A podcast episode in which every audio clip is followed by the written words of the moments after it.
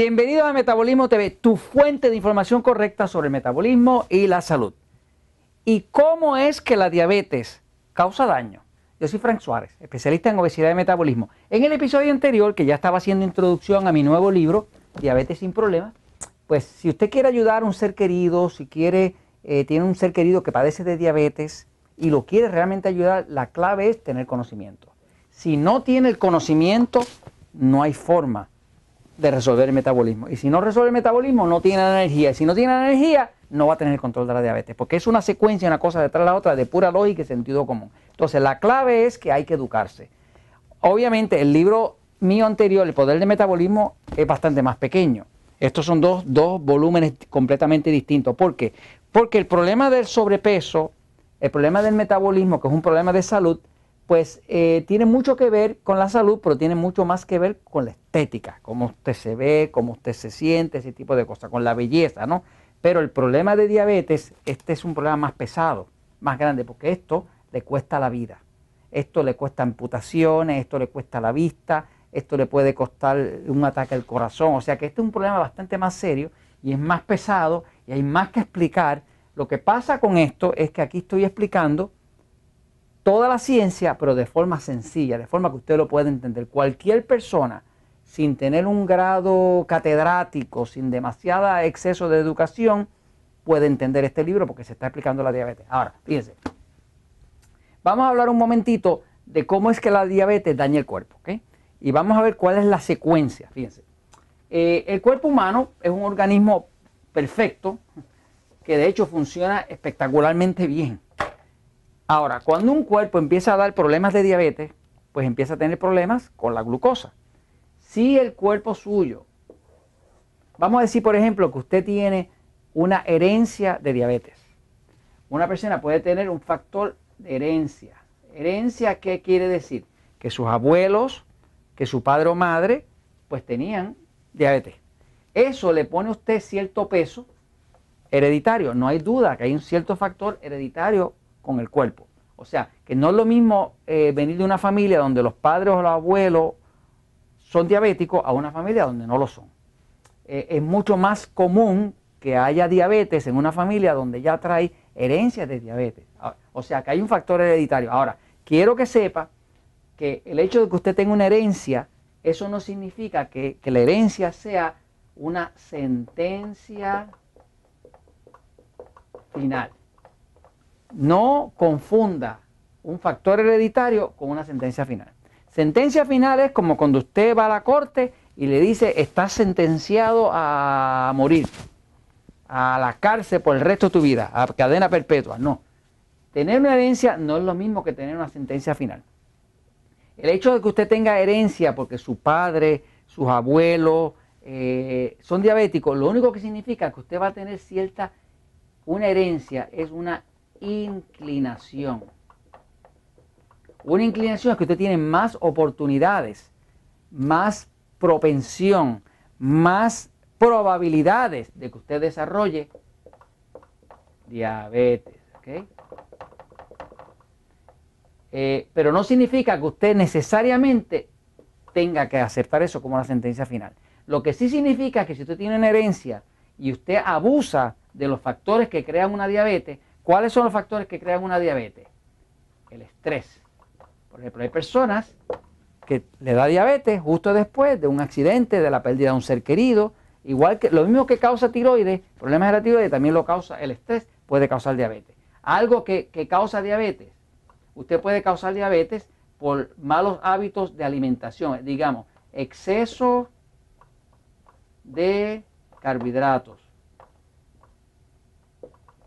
los carbohidratos refinados, lo que nosotros llamamos alimentos tipo E. Los alimentos, nosotros tenemos los alimentos tipo A, que son alimentos que adelgazan, que en el libro El poder de metabolismo se llaman A porque adelgazan, adelgazan.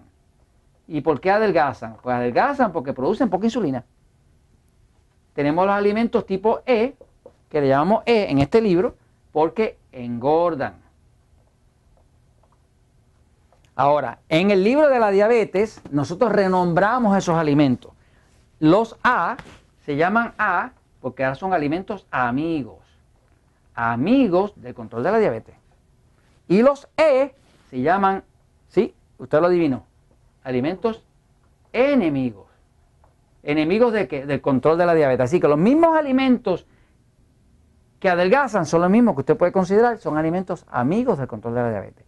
Los mismos alimentos E, que en el libro del poder de metabolismo llamamos alimentos que engordan, son los alimentos enemigos. ¿Cuál es el truco para uno controlar la diabetes? Pues el truco es que usted va a tratar de comer más cantidad de los alimentos que son amigos y menos cantidad de los alimentos que son enemigos.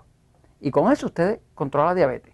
La dieta 3x1, que es una dieta donde usted proporciona el plato, usted dice, ok, yo me voy a comer solamente una cuarta parte de los alimentos enemigos y tres cuartas partes de los alimentos amigos. Ahí usted tiene control de la diabetes. Sencillo. No tiene que contar calorías, no tiene que contar grasa, no tiene que dejar de comer nada. Solamente usted aprende a comer de esa forma. Claro, hay bastante más información para saber. Aquí le va a dar inclusive una dieta especial para usted poder desintoxicar el cuerpo porque muchos de los diabéticos están gorditos, pero además que están gorditos están adictos. Están adictos a los carbohidratos. Los carbohidratos causan adicción. Fíjese que cuando su cuerpo le pide algo, nunca le pide ensalada, nunca le pide queso, nunca le pide huevo, nunca le pide carne. ¿Qué le pide? Eso mismo, dona, chocolate, dulce, pan, harina de trigo, ese tipo de cosas. Hace que cuando el cuerpo suyo le pide algo, le pide carbohidratos. ¿Por qué? Porque los carbohidratos son, mire, adictivos. O sea, que básicamente usted tiene que primero quitarse esa adicción de encima para usted controle su cuerpo, para entonces poder controlar la diabetes. No hay otra. Pero se puede hacer. Lo han hecho miles y miles de personas con la ayuda del poder del metabolismo y ahora con diabetes sin problema. Entonces, eh, eh, para controlar la diabetes hay que saber cuáles son los factores. Eh, el daño de la diabetes, que era lo que le iba a explicar, viene así. Es sencillo. Usted come demasiados carbohidratos, demasiados carbohidratos, ¿ok? Carbohidratos, pan, harina, ¿ok? Y es diabético. Ahora eso se va a convertir en exceso de glucosa. Ese exceso de glucosa el cuerpo lo almacena y lo empieza a convertir en triglicéridos. Esos triglicéridos que son grasas, le empiezan a sacar a usted la barriga para afuera. Lo primero que le crece es la barriga. Los diabéticos, cuando les crece mucho la barriga, eso quiere decir que el cuerpo está acumulando grasa porque el hígado se pone grasa. El hígado está aquí, pero se llena de grasa. ¿Por qué? Porque usted come demasiado carbohidratos, sube mucho la glucosa, la glucosa se convierte en triglicéridos, los triglicéridos le crean un hígado graso. El hígado graso hace que entonces su cuerpo empiece a tener resistencia a la insulina. Resistencia a la insulina.